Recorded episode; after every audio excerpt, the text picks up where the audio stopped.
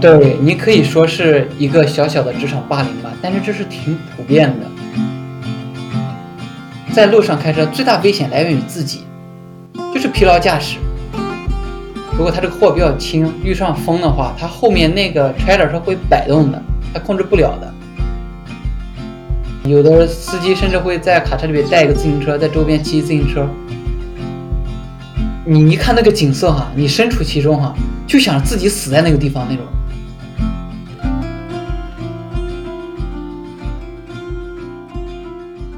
对，非常感谢洛奇来参加作家小帅的节目。要不先自我介绍一下吧？好的，好的，好，大家好，我是洛奇，然后在美国这边是做卡车司机。之前呢，一直是跑美国四十八州，大概我自己去了有差不多四十个州。后来因为这个家庭的需要吧，从这个 OTR 转到 local 做这个就是提卸货的工作，就是每天可以回家的。然后今天很荣幸能够介绍呃接受小帅的邀请，来跟大家聊一聊卡车司机就是在美国这边工作啊种种的方面，希望能给大家分享一些行业的知识吧。嗯嗯，也很感谢你来做客。对，不客气。嗯，能不能分享一下你是什么时候开始做卡车司机的？然后就是或者说，要不我们从什么时候来美国开始？然后什么时候开始做卡车司机？就是为什么会说当时会想到做这个？呃，我来美国之后，就像我就是其实之前自己也做过视频，做过分享，之前也做过一些其他的工作，都是偏向于体力型的。比如说一开始为了生存，我也做过代购，然后后来也做过餐馆，包括这个后厨打杂，包括服务员，后来也做过装修。然后就是尝试了一系列之后，觉得就是收入上，主要是收入方面，可能很难支撑自己过上一个相对，呃，相对好一点的生活吧。因为毕竟可能一个月只有三千，或者是做装修，如果说我持续做下去的话，做到大工，理想的状态，一天有二百的收入，其实一个月除掉休息，可能有个五千来块钱的收入。其实离自己的预期还是有点远的，毕竟要养家糊口，就是未来要养儿育女这方面嘛。所以就，呃，其实这个华人在美国所能从事的行业，或者一些主流的一些一些，就是适合我自己这种情况的。其实卡车司机算是比较热门的、比较受追捧的一个行业吧。所以当时也就选择了这个行业。我是二零呃零零年，sorry。就是去年二零二零年二月份，二月初拿到的驾照，然后正式开始。就是我第一家公司是在呃老美的一家大公司，接受他们的培训，培训完之后就开始正式上路，然后全美四十八州到处都跑。然后在长途是在那个公司是开了差不多八个月的时间，然后就像刚才刚才说的，就是因为家庭的需要，然后转到这个 local，每天就是在洛杉矶这边。然后工作范围不会超过五六十迈吧？OK，大概这样一个工作方式。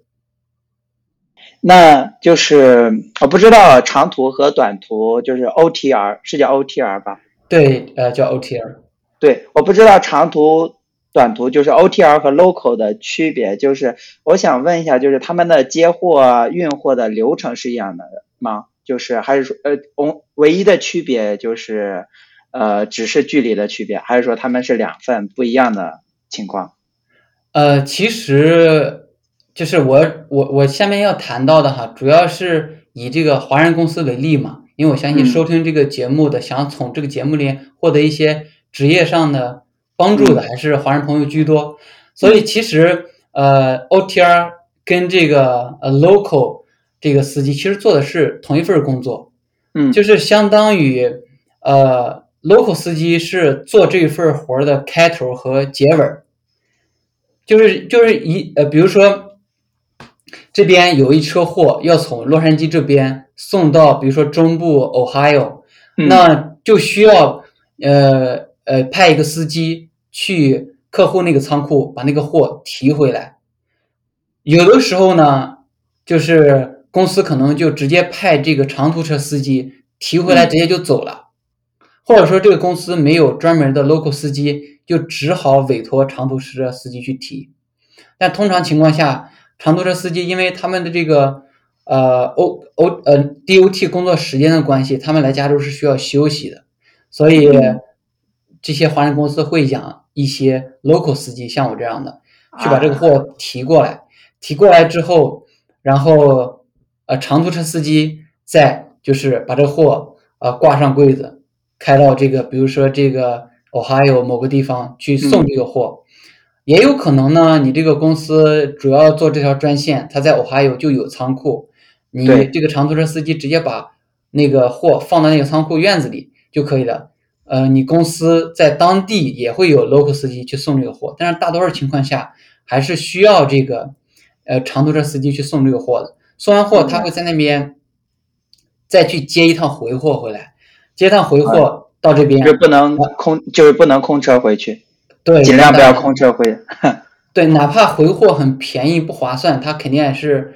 要接回货，能赚点是一点。然后他把这个回货拉到这个洛杉矶这边，然后又派我们这些 local 司机去送这个货。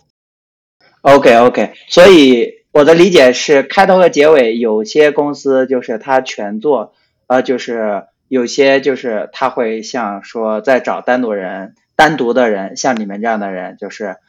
就把这份 local 的工作给外包出去，相当于是可以这么理解吗？呃，一般公司都会有自己的 local 司机的，因为这个是一个一个一个刚需，一个硬需。呃，为什么说？为什么这么说呢？因为，嗯，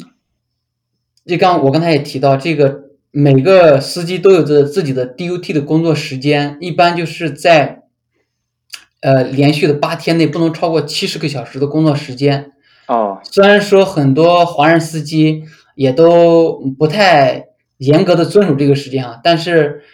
即便不是这个时间的关系，这个司机在外面开了五六天或者六七天回家，他也需要需要一个家庭的一个时间。所以就是就是不得不得让专门的 local 司机来去做这个提卸货。其实我今天主要聊到的是作为提卸货的这个 local 的司机。呃，其实很简单，每天呢我们就是呃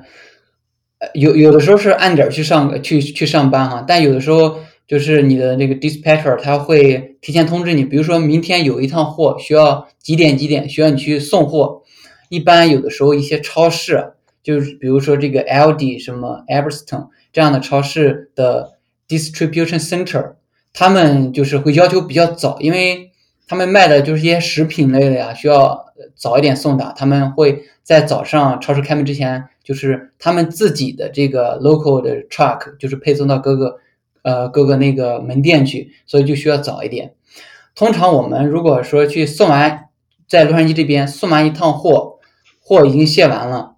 然后可能在卸货的过程中，因为这个中间有个等待的过程，你这个或者你的 dispatcher 就会主动问你大概进展到哪一步了，他这边好去给你拿拿货嘛。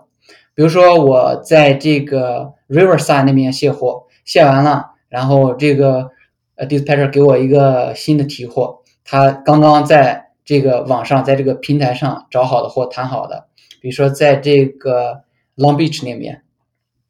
然后他会把这个地址，会把这个 pickup number，会把如果是这个货是从这个海上那个 container 过来的话，他会有 container number 给我，就这些基本的一个信息，包括你这个货将要到哪里去，就是呃呃将要去到哪里去，这些信息都会给到我。其实也很简单，就是一个他就手机截张图过来，或者是复制一下过来就行了。那我就按照这个地址，然后开到那个地方，开到那地方。啊，先把车有有，因为那个 Long Beach 那边就是地形可能比较复杂，有的地方很狭窄，就只能有的地方只能把这个卡车停在路边，有的时候呢就是停到院子里面，你找一个可以安全停车的地方停下来，一定要先 check in，但是你因为你不 check in 的话，他他他未他未必能让你进去，或者说，呃，人家都是几个小时前就来了，在路边等了，然后你直接把车开进去。不好意思，不能给你装，但它里面位置又很狭小，你就不得不重新把车弄出来，就很麻烦。所以你要先去 check in，check in 完确定好这个货确实是要给你装的，然后他会给到你一个 duck，就是一个装货的一个一个一个地方，那个他有个 duck number 给你，通常情况下需是需要等的。然后轮到你了，你把车到那个 dock 里面，OK，他就给你装货了。装完货之后，然后嗯，他会通知你，有的地方 dock，它那有的地方设施好一点的话，dock 旁边会有一个那个指示灯变绿了，说明已经好了。但通常他们可能会叫你一声，或者你或者从你那个 tra trailer 后面敲一下，你知道已经好了，然后去办公室去拿那个 paperwork 签好，然后就可以走了。这是提货，对。模式。我之前想就是关于开车是 team driver 还是说 solo，我当时对我还挺感兴趣的，就是一般主驾驶和副驾驶就是怎么区分呢？就是对，就是从能力上面怎么区分。第二个就是他们的结果，就比方说收入啊，或者说其他的一些状态。OK，呃，其实一般在老美公司的话，大部分人都是做 solo 的，嗯，因为你知道老美就是比较注重这种个人空间嘛，对，所以他觉得如果和一个人又不是特别熟的，就是很难说就是在一个这么狭小的空间里面，就是很舒服的能待下去嘛。所以老美公司大部分人一上来就是开 solo，他经过公司培训之后，然后我那会儿是做做 team 的，其实还算是比较少的吧，按比例上来讲，在老美公司是不分主驾不分副驾的，你俩都是平起平坐的，你俩的工资啊各方面都是完全一样的。但是在华人公司的话，绝大部分都是 team 司机，尤其是一开始你作为新手的话，你必然是从 team 从新手做起的，慢慢做到副驾，然后慢慢再升到主驾。其实关于副驾和主驾啊，也没有一个严格的区分，尤其是像现在这个行情比较紧俏，司机很难招，很多人其实就跑过几趟，他就是已经是那种主副不分了，甚至有些人可能就跑过一两个月，他就开始带着新手去跑了，他就是主驾了。这完全取决于公司的一个用人的一个需求。如果说在华人公司在嗯不缺司机的情况下，你可能一个人从入行要做半个月半，sorry 半年才能做到主副主副不分。想做到主驾的话，可能要一年的时间。对，在职责上来讲的话，主驾要稍微多一点点哈，但是在干的活儿上，可能副那个副驾或者新手会多一点点哈，因为这个怎么说呢？华人小公司、华人圈儿，它总是有一种所谓的一种师徒的一种概念在里面，觉得你作为一个新手，你入行有一个师傅带你，你理应的去做一些粗活、累活这些东西，或甚至说，呃，要做一些超出你职责范围之内的事情。嗯啊，我个人是不太喜欢这个。就举个简 举个简单的例子，就是这个工作时间。嗯工作时间我在老美公司，我们是商量着来的。那个时候呢，我那队友他主动要求就开夜车，他喜欢夜里工作。他因为夜里没有那种呃没有 traffic，然后就是一个人对着外面，我是觉得一个人对着外面黑咕隆咚啥也看不见没有意思嘛。但他喜欢，嗯他就主动约要求开夜里，所以我们的时间是，我开早上十点到晚上十点，这基本上都是白天，对，然后他基本上都是晚上。在华人公司洛杉矶这边的惯例是啊，新手开下午两点到夜里两点，是按加州时间。嗯明白吗？所以，呃，所以如果是他到东部那边有三个小时的时差，也就相当于是晚上五点开始工作。啊，如果是冬天太黑了，对天，呃，如果是冬天的话，基本上新手开的都是夜里。对，冬天就已经黑了，五点钟。对，所以你看，其实这样是不公平的，对不对？是，嗯，而且也不安全。新手他在驾驶经验、技术方面都有欠缺，上来都是开夜车。嗯所以，啊、我个人觉得这是不太呃不太公平的。但是在华人公司，它就是这样一个规则，嗯对，可能还会去做一些额外的这些脏活儿、累活儿什么的。比如说你你呃呃你要去加油啊，要去就是洗车的玻璃，其实也没有太多的太多的活儿了。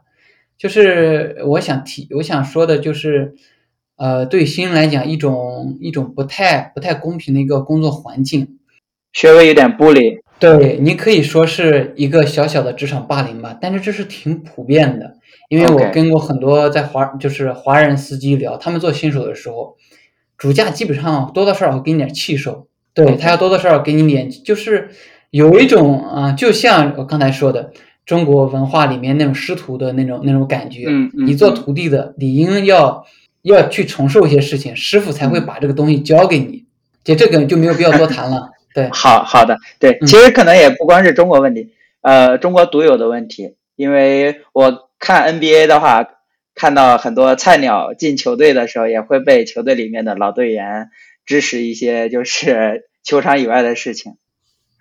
对，嗯，也但是怎么说呢？我我我我个人是觉得哈，因为开车这东西也没有多难，很简单，就是呃呃，也不见得说主驾你一定就是比你可能充其量就比副驾就是多跑一些路，其实对这个还不足以形成你高高在上的一个资质吧？对对对。对，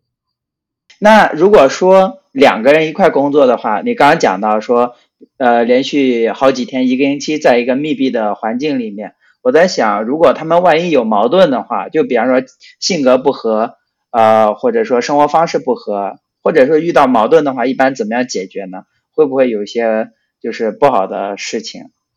嗯，这个我是倒是听过很多这样的不好的事情。呃，我听说过，就是主驾跟副驾不和，然后呃那个副驾就是在那个 truck stop 去上厕所，然后主驾直接就开车走了，哦，给他丢了。对，给你丢那儿去了。有的就是实在不合，一个人就是我我就不干了，我不开了，我下车，我直接就是我坐车开始坐飞机，我回去了，你自己干吧这一趟。OK，对，有这样的，反正吵的、动手打的，这个我倒，呃，人家可能也不会说这么详细吧。反正，啊嗯、这是非常普遍、非常普遍的一个现象。就是在 team driver 里面。对对，你像这种换，嗯、换搭档的，很常见，很常见。可能你跑一趟两趟就开始换搭档了。哦哦，那照你这么说，就是幸福的 team 是呃，就是一开始上来就幸福的 team 还是比较不多见的。不多见，所以这些公司哈比较欢迎这些入职的人自组 team。啊、就是对你自己就是选你就是能合得来的、认识的朋友，这样的话，这个矛盾的概率就会低很多。这矛盾概率呃低了，低下来了，然后公司这个这个车的运营就会顺利更多嘛。嗯对，嗯，想问一下，一般大家是开自己的车，就是自己买的车，还是说公司提供的车，还是说两者都有？呃，一般来讲，一上来肯定就是开公司的车嘛，因为开嗯公司车多省心啊，你就是开车就行了，剩下的事情全部都是老板的事了嘛。但是啊对华人圈这边吧，有一个跟风的趋势，就是自己有了一定经验之后，然后正好又看到当前的行情又比较好，然后就先就买车，买车去开，自己嗯去，有可能是挂靠，也有可能是自己去，英文好一点的话，会拿货的话就自己拿货了。所以其实对于华人卡车司机来讲，在美国在这行干，如果他想干的久一点的话，绝大部分最终的归宿就是自己买的车头。那想了解一下，就是你是从二零二零年二月份，就是去年二月份开始入行的嘛？就是对，当时你之前培训了多久？学卡车培训了多久？因为尤其是嗯尤其是听说你就是一开始英文可能不是很流利，但是我听你的一些视频里面，感觉你的英文交流非常的顺畅，所以还想，呃，因为知道很多老中其实最后还是没有克服这个就是英文的关哈，所以也请你分享一下。OK，就是，呃，我在呃学卡学卡车之前哈，确实就是嗯，在这边做的一份工作都用不到英文嘛，再加上自己的英文基础也不好，然后呢，我在决定去呃这个选择这个职业的时候，我就想以后就是能找老美的公司去工作，就看看人家的工作环境，然后顺便能够练一下英文嘛。所以，呃，为了这个呃决定的这个计划呢，我从选择卡车驾校的时候就选择了一个说英文的驾校。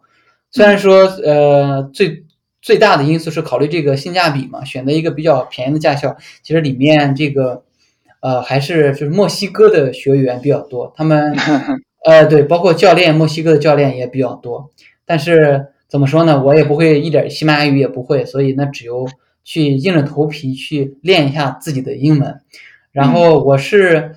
呃脱产呃练车，就是一周大概去四次到五次，就是上午去，下午回来。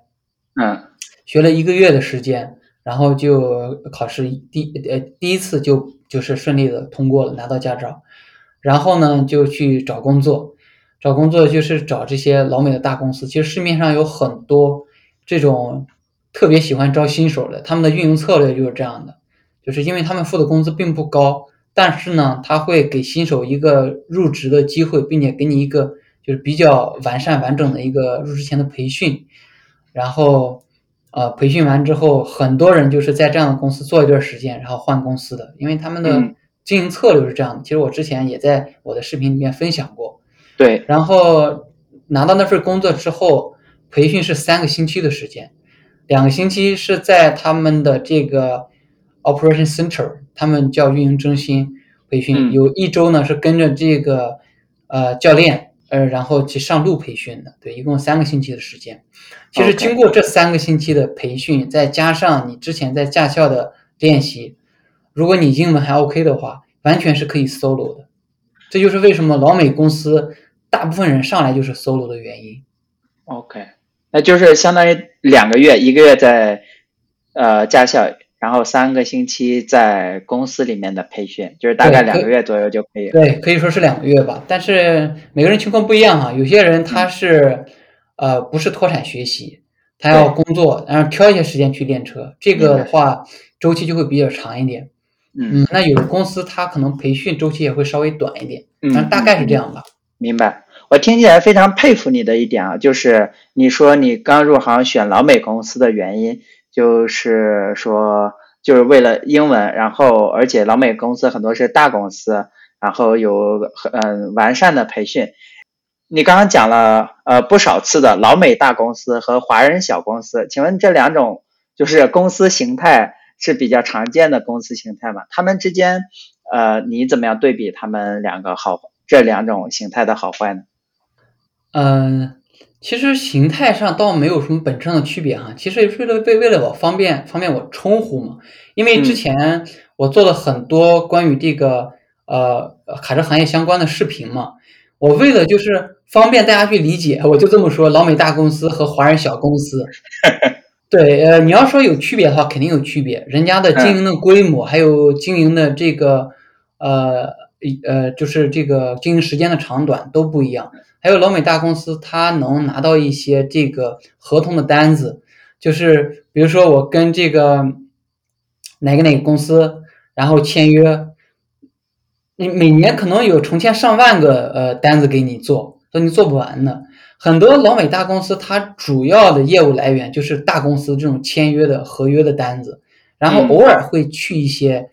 呃，就是不太知名的，就是叫不上名字的这种小的仓库去提货。所以他们的其实无论这个行业啊，呃，这个呃淡季还是旺季，可能对华人这些小公司影响比较明显，但是对老美大公司影响其实不太明显，因为你像我之前那个公司。他公司车头有一万多台，那司机应该就是至少就是不要大于这个数字，大于这个数字的，对，啊，那是很多。但华人公司有的公司可能就两三台车，嗯，运营上其实我也没有参与到他的一个运营，我只是作为一个卡车司机的一个视角。怎么说呢？总结来讲，就是大老美大公司把这些整的大单好的活儿，其实人家已经早就签完了。我们华人小公司其实都是做的都是人家挑剩的，说的不好听一点。OK，对，因为像我们去提货，有的时候会去 Long Beach 那边，就是非常规模很小，然后场地很简陋，然后倒车也非常不好倒，你永远不会在这样的地方见到老美大公司的卡车。对，所以无论你看这些司机啊，或者华人公司老板，感觉利润很高，赚挺多，其实大头永远被人家赚去了。嗯，那你既然讲到钱了，就是他们俩的薪水和假期怎么样呢？就是呃，简单举个例子哈，比如说在老美公司的时候，或者你要是如果关注一些 YouTube 上面一些老美的卡车司机开的频道，你会发现他们其实很享受这个工作的状态，享受这个自己的职业，热爱自己的职业。嗯但是如果说按照华人公司的这种运营方式，或者这是司机的这个工作强度的话，谁也爱不起来。比如说我们在我们在培训的时候，就是呃就讨论到工作时间的问题嘛。那一个班里面三十多个同期的我们这种同事学员，没有人愿意工作每天超过十个小时。他们明确的说，就是哎，我才不会工作十个小时呢。所以你像老美公司这些司机哈，无论他是自己的车，当然自己车可能是另另说了，想更多的呃回本儿啊，是嗯，如果是给公司开的话，很多司机就是有点像这种我们正常上班，早上八九点开始上班，到下午六点就下班了，他们就这样的，到下午五六点就开始找一个 truck stop，或者是找一个 rest area 就开始休息了。然后他有自己的时间，有的司机甚至会在卡车里面带一个自行车，在周边骑自行车那种。啊，对，还有更过分的，对我还看过，呃，在网上看的那个司机在卡车里面竟然还装一个那个机车，他每天还要对，还要开下机车，所以这是在华人公司是不可能的，在华人公司你必须要马不停蹄的赶路，哪怕你有因为有个什么事情耽误了，耽误个一小一个小时两个小时，你又没有办法把这个货及时送达。呃，是一是因为华人公司接的货比较紧吗？还是什么原因？还是给别人承诺的比较紧？就为什么就是同样的行业会造成这样的不同方式呢？就是我呃，就都在讲内卷嘛，就是听你听你的说法，好像就是华人公司会比老美的就是货运会更卷一点，所以我在想这个卷的原因是哪里来的？OK，这就涉及到一个行业的潜规则了哈。啊，其实我也一直都不怕说这些东西。其实你拿拿货的时候，这个时间是 OK 的，但是你最终出发的时间就不 OK 了，就导致就是留给你的时间很少了。你可能听得有点迷糊，其实是这样的。比如说，这个老板他拿货，他是以这个 local 呃，sorry，以一个 solo 司机的身份拿这个货。就比如说，他就拿着货说，这个货我是由 solo 司机来运的。对咱们正正常讲，比如说这个货的时间哈是五天的时间，举个例子，solo 司机五天时间，他把这个货拿来了，拿到他的仓库之后，其实他这货不是立马就出发，就是按理说哈，呃，我们在那老美公司，你提完货就上路的嘛，但他不上路，他要把货拉回自己的仓仓库来进行配货，就是拼货，是因为太少吗？这是这是违规，这是违法的事情，是因为他想赚的更多。比如说你你拉这一趟货，这个比如说呃五天的一个路程，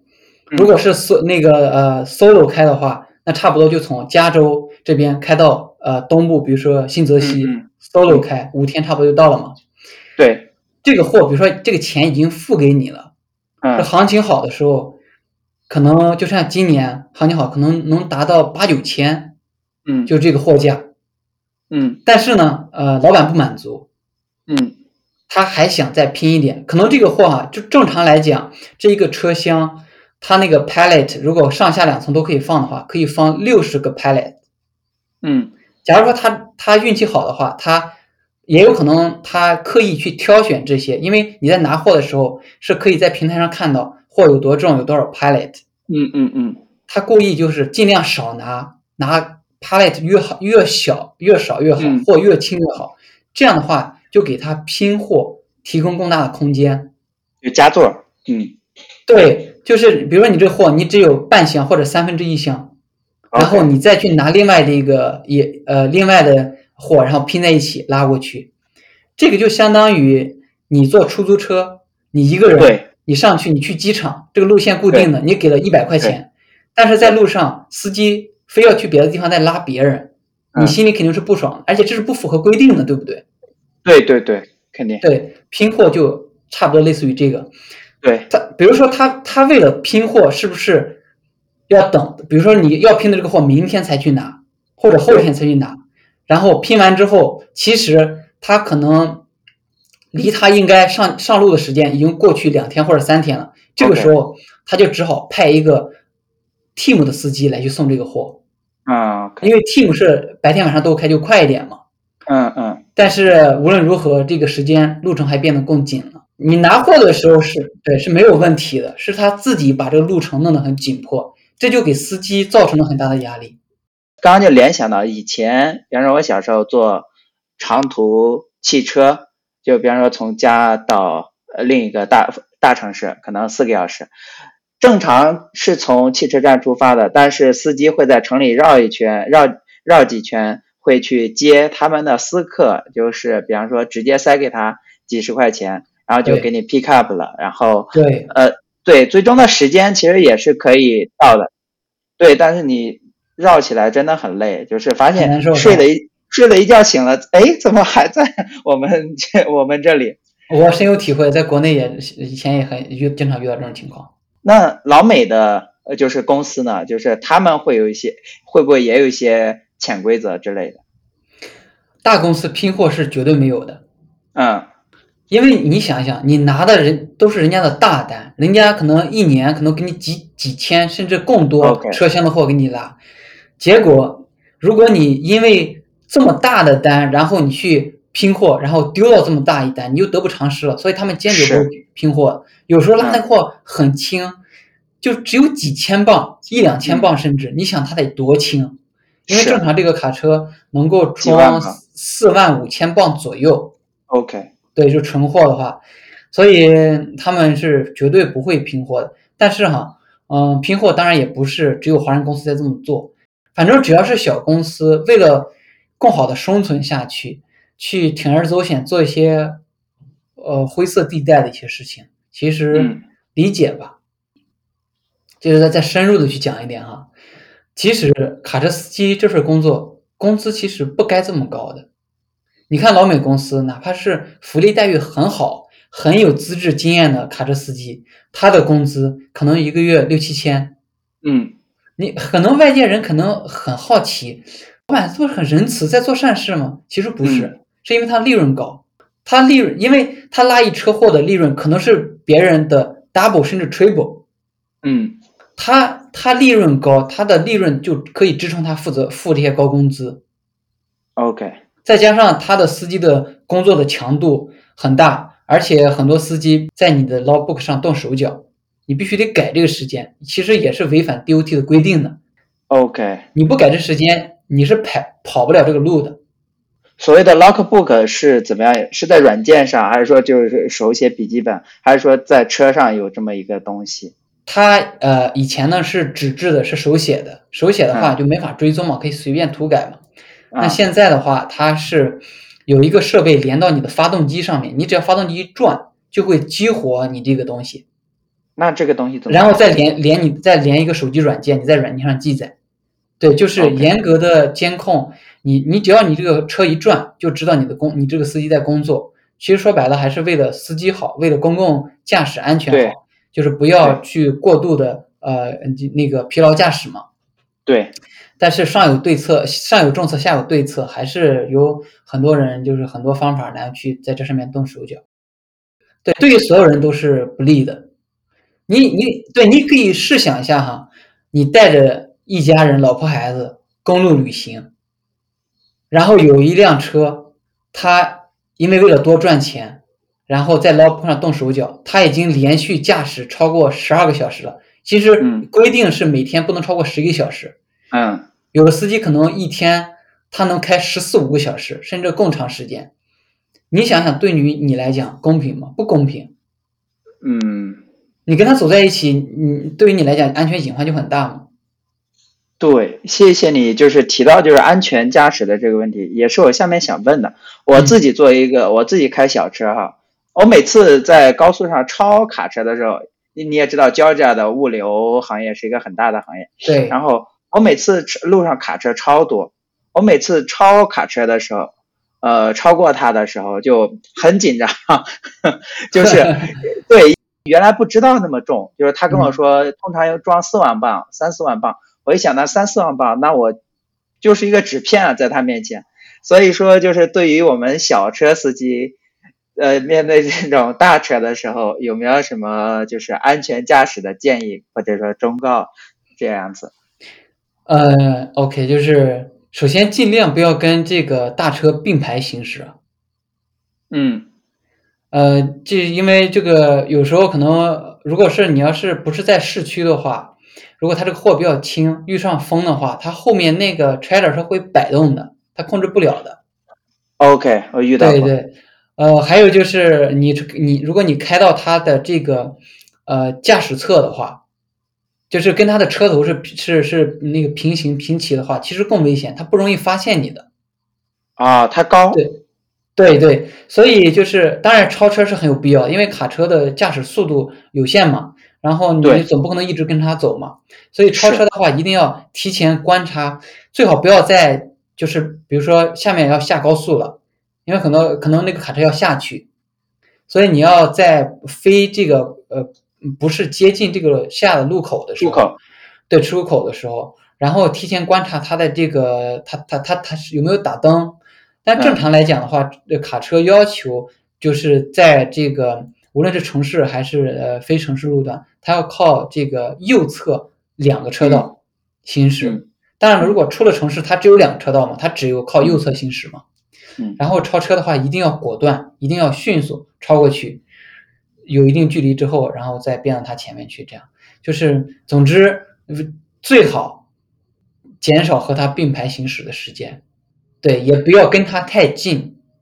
讲完这个，就是我们小车司机的这种安全啊，我其实挺好奇的，就是你们或者说你之前跑长途的时候，嗯，呃，在外面过夜啊，或者怎么样，呃，然后开很长时间的车，你们有没有遇到一些就是危险的情况，或者你遇到的最危险的是哪种情况？因为我脑子里想就是什么。飞车党啊，或者抢劫啊，这些乱七八糟的，就是电影情节。嗯嗯嗯，就你说的这一块儿，呃，是比较少见的。嗯，非常非常非常少见。但是呢，嗯，你懂这种舆论的发酵吧？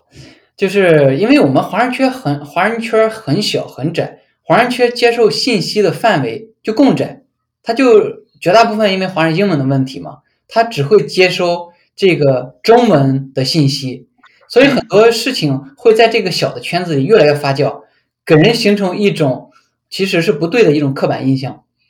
就比如说一个华人司机，他去新泽西或者东部哪个城市，然后呃就在一个仓库里面，上段时间吧，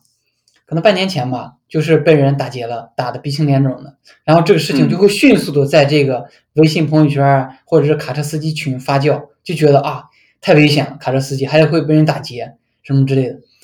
这个其实是非常非常偶然、非常少的一个事件。我跟你讲，卡车司机在路上开车最大危险来源于自己，就是疲劳驾驶。嗯，这是最大最大最大的危险。还有就是，嗯，自己对卡车操作方面，呃，不太规范造成的。比如说到东部。新手还是说老手也会，无论新手老手都会有这样的问题啊。比如说在东部那山比较多的时候，下山的时候你车速过快，转弯的时候你车速过快，就是或者是你呃太着急赶路，没有把车速降下来。对，就是这一块我还是可以多补充一点。我在老美公司的时候给了卡车的车速，它只能开六十三。他他他们会在这个车上就是做一个安全的设置，卡车本身是可以跑到八九十的，对，对，但是它就是只能跑六十三，公司的设置，对，公司设置能跑六十三，然后你知道我到华人公司之后，他给了我一台车，我给他反映了几个情况，比如说他那个方向盘是偏的，偏了半圈，比如说他那个大，对他那个大灯有问题，不聚焦，照太低了。然后我还有一个什么问题我忘了，我给他提三个问题，意思就是你要把这个三个问题把这车开到修车厂去解决一下。他开去了，对，是我认为是有安全隐患的。然后他开去了，然后开回来，这三个问题都没有解决，但是他做了另外一项变更。这一项变更就是他把这个车原来的限速能开到六十八的，给我调到了七十三。所以所以你说我是不是想忍不住的想去吐槽一下呢？对，相反，你给他提了这个有直接安全隐患的问题，他却视而不见，他觉得这个没有什么大不了的。啊，他给你他给你做的改动是让你变得不更不安全的。OK，我对在想，我我刚刚还在想说更快怎么跟这个方向盘偏之间的关系，是是毫无关系的，是吧？对，所以我想举个例子想讲，就是啊、华人这些呃呃小的公司的运营啊，对安全意识方面其实是很欠缺的，跟老美公司相比差别太大了。你想一想，首先公司管理层面的安全意识，还有就是对司机对司机又没有一个规范的培训，再加上又是在这种旺季的时候，其实对司司机简直是不挑不拣的，啥人他都可以要的，甚至有一些就是卡车出过一些什么什么不好的记录，他也敢要的。老板就是为了赚钱，他愿意铤而走险，所以嗯。综合各种原因因素下来，其实在美国这边，华人卡车司机出事的概率更高。对，因为因为我在这华人公司待的，这这隔三差五的，也不能说特别频繁吧，两个月就会听，因为你看啊，这个公司微信群里、朋友圈里，对这个公司二三十台车，嗯。两个月就要出一次事故，或者是撞到别人车了，或者是翻车了，或者是怎么怎么样，反正是事故，也不算小的那种。两个月出一次，你说这个是什么样的一个频率？你才二三十台车，假如说老美公司它在这个安全意识方面做的不好的话，它嗯一万多台车，你说按照这个频率，它一天就要出很多车的事故，按这个频率概率的话，一天可能要十几几十台车出事故。它这样的话，它这从这个折损方面，它也受不了啊。嗯，那哇，那听起来就是很确实很触目惊心。那刚刚其实你讲了很多，就是华人公司的这种怎么讲呢？就是不规范或者要吐槽的地方，就是好奇美国公司或者说美国卡车公司，他们会有一些什么你想值得吐槽的地方吗？呃，值得吐吐槽的地方啊，就是，呃，我之前也做过节目去去讲过啊，他这个公司像我我就是我之前入职，他就是培训型公司，他给你付的工资就是相对偏低的，他用呃他用一个工作的机会或者一个入职培训的一个机会，然后来给你一个低工资，其实这也是一种也是一种置换了，对不对？交交换对，对，也是一种也也是一种交换了。其实给有时候觉得这个公司就低到有点有点浪费自己的时间，因为在老美公司啊，它这个没有任何一家公司能保证它的调度给你的货货能完美的衔接上。有的时候，呃，这趟货送完了，我们等着去提货，或者是呃呃，就是等着去这个中间的间隙，可能一等等半天，或者一天，或者几个小时，这种等待是没有任何补偿的。呃，应该有补偿吗？对，在老美啊公司没有任何补偿的，你就这么傻等着，时间就是白白的就就就丢掉了。除非在老美公司哈，比如说你车坏了，嗯。你要修车了，他有，他又叫 breakdown pay，一一其实一天也就几十块钱嘛，，OK，对，几十美金，其实也很少不多，对，对，所以你看这些老美公司啊，他在这大公司，他在各个方面面面俱到，他都做到了，但是都是没有达到一个我认为哈，应跟、嗯跟司机的付出相匹配的一个状态。比如说，嗯，他有健康保险，他有这有那，但是他就是很少额度，你知道吗？嗯嗯，就成本控制很对严，对，所以呃，嗯，我就看有些那个老美的卡车司机就在频道里就分享说，卡车司机其实是工资最低的一种职业，因为你一旦离开家了，在路上，哪怕你不开车，你没法回家，那也算是工作。他把这，他把他的收入除以每天二十四小时，所以啊他就得出一个结论，说这个卡车司机的工作其实是最低的工资，大家一定要慎重。其实这也不是说没有道理啊，嗯嗯，也有一定的道理，对不对？算成时薪的话，确实就，对对对，这一点其实不公平。在呃老美公司，如果你想获得不错的收入的话，一是要选对公司，二是要一直跟他干，就是你的工作年限越长，你的待遇各方面就会越来越好。听起来就好像说，呃，美国的卡车公司他们用好的培训或者说完善的制度，然后来吸引你加入，作为一个新人加入，然后他也就主要的呃就是劳动力来自于你这个新人的头几年或者说头两年，然后这个时候他顺理成章的给你一个就是较低的收入，然后你后面如果说成长了，说想自己飞就自己飞，呃，对你的理解非常正确，就是这样的，就不断的用新人，稍微有点资质的。就老美公司也有待遇好的呀，但是他需要有资质的，需要驾驶记录很棒的，然后你就走了，然后没没关系，你走有新人补充进来，这跟阿的 招软件工程师是一个道理。哎呀，怎么说呢？这个资本主义啊，这些老美的公大公司这些巨头啊，都是这样德行。嗯，OK，那你之前是开长途嘛？现在在 local，其实呃，你刚刚说到你。开了四十八个州，我比较好奇，你路过的话，作为游客，你是自己是最喜欢哪个州？为什么呢？呃，其实要分不同的角度哈。嗯。啊，如果说是安，就是安居乐业的话哈，我可能会选择德州。Texas。对，但是如果说纯养老的话，嗯嗯，我可能会选择蒙大拿。蒙大拿州是那种。就那种，嗯，你一看那个景色哈，你身处其中哈，就想自己死在那个地方那种那种州，你知道吗？我我再打个比方哈，就就很适合埋人，你知道吗？你这个比喻太有意思了，我就想到古代很多帝王看到哪一座山好，就说啊，我死后要埋在这里。对，那个那个青山绿水，呃，那个青山绿水那种悠远的那种那种感觉。哇，就觉得自己如果真埋在那儿，真的灵魂都安息那种感觉。OK，对，有机会一定要去看一下。嗯，所以你是喜欢蒙大拿的风景？那就是，呃，你刚刚说，嗯，那从比方说退休以后的生活成本、孩子教育，就是各方面，就是安居乐业嘛。因为我现在孩子还快出生了哈，因为孩子上学一方面嘛，恭喜。嗯，还有这个，谢谢。还有你自己的一个职业发展也是一方面嘛，所以其实蒙大拿不太适合这个阶段哈。啊，对你，因为你要综合考虑东西太多了。对，但如果说将来老了，比如说六十几了，六十几岁了，你也不想赚什么特别多的钱，然后你也没有什么养孩子什么责任，那如果说能到蒙大拿搞一块地的话，在哪个山脚下，在哪个河边的话，哎，盖个小农场，弄个小农场。哎呀，那简直是太美了，神仙一样的日子。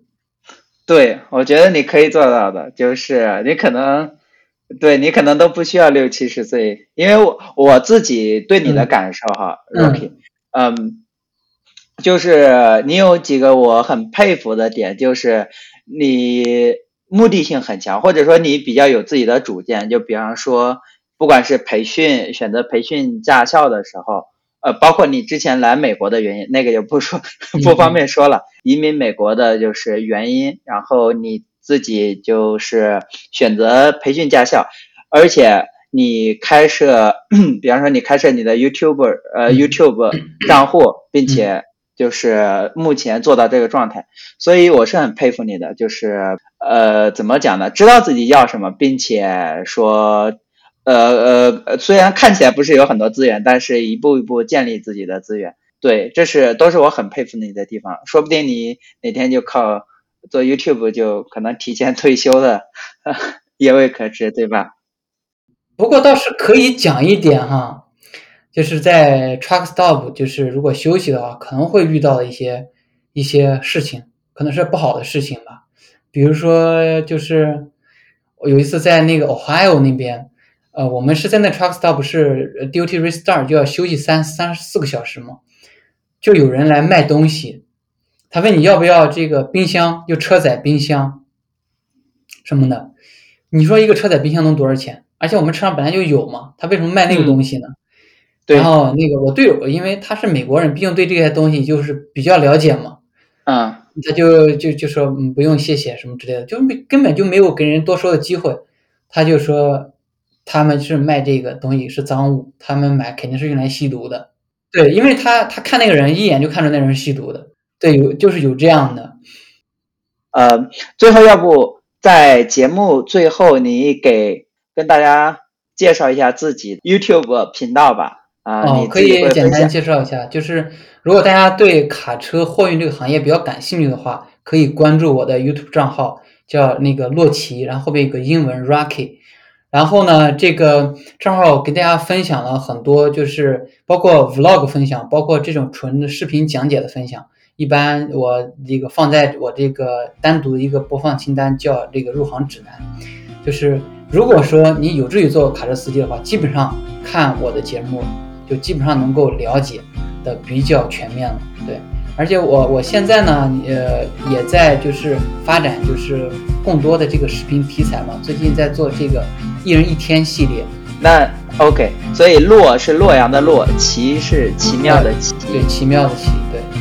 非常感谢，谢谢你，谢谢你。